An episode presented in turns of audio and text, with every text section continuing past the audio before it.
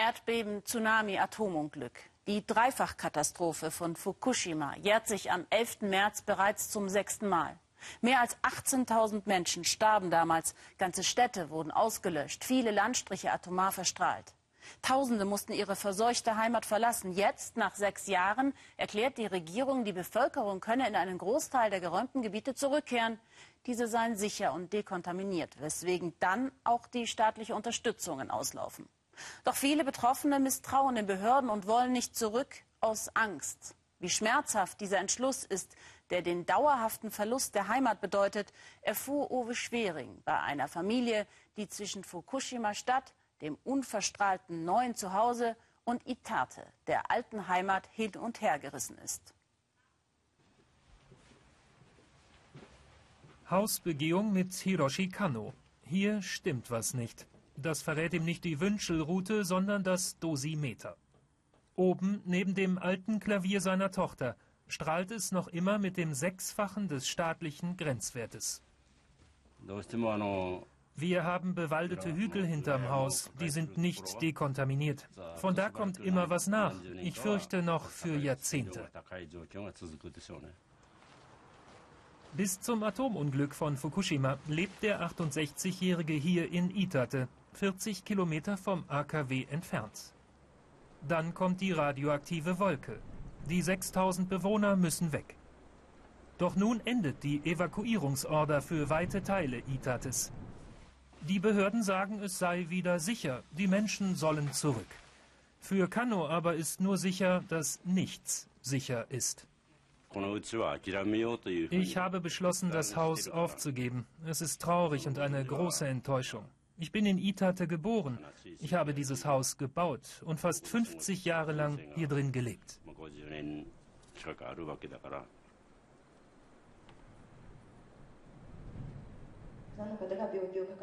Bürgertreff 30 Kilometer westwärts, Fukushima Stadt. Viele Heimatlose wollen wissen, kann man tatsächlich zurück? Was ist mit Obst und Gemüse? Und wie steht es um die Gesundheit der Kinder? Die Menschen hier sind sehr heimatverbunden.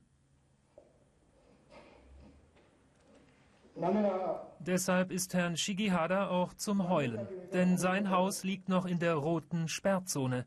Für ihn gibt es keine Wahl und kein Zurück. Hiroshi Kano kommt heute etwas später. Als ehemaliger Nachbarschaftschef hat er durchgezählt und kann verkünden, dass von seinen einst 45 Haushalten nur 10 zurück wollen nach Itate.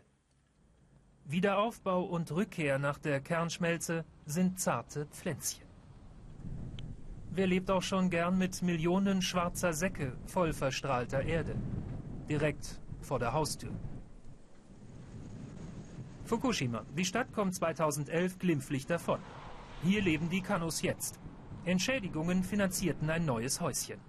Aber heimisch sind sie hier nicht. Erinnerungen an unverstrahlte Zeiten. Natur, Familie und Nachbarn gaben Kraft und Sicherheit. Und jetzt? Alles, was wir uns Tag für Tag aufgebaut haben, ist verloren. Alle Nachbarn, weg. Wir wissen zwar, wo sie sind, aber wir treffen uns nur ein, zweimal im Jahr. Und dann fehlt auch immer jemand. Es ist sehr traurig.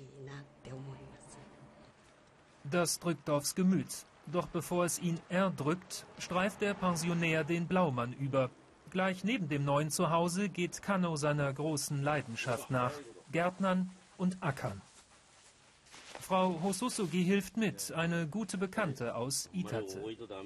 Sie riskiert es, dorthin zurückzukehren.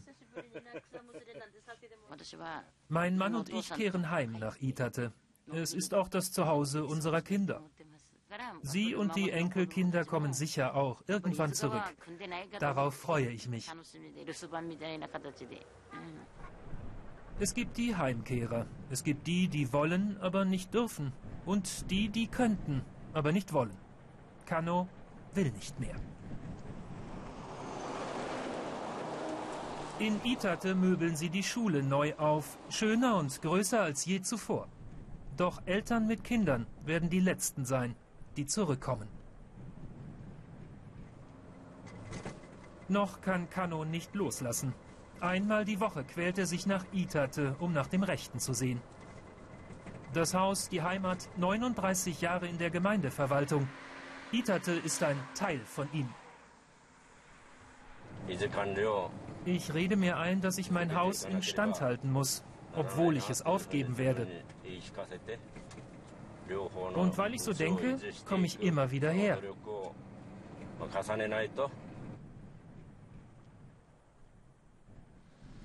Freundin Hososugi ist auch gerade in Itate und läutet im frisch dekontaminierten Vorgarten die Rückkehr ein.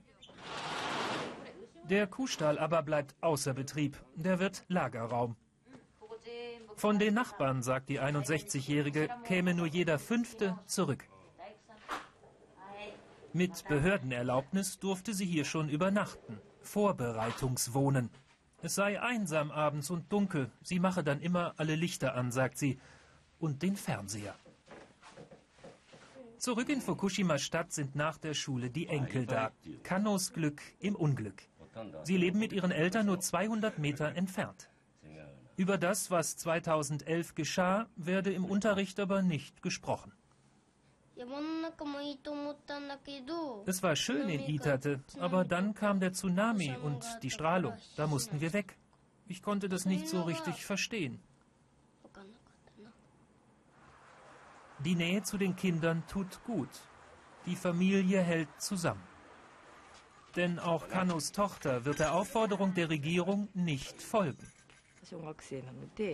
Bis die Kinder groß sind, bleiben wir hier in Fukushima. Wir gehen nicht zurück nach Itate, auch wenn die Evakuierungsorder jetzt fällt.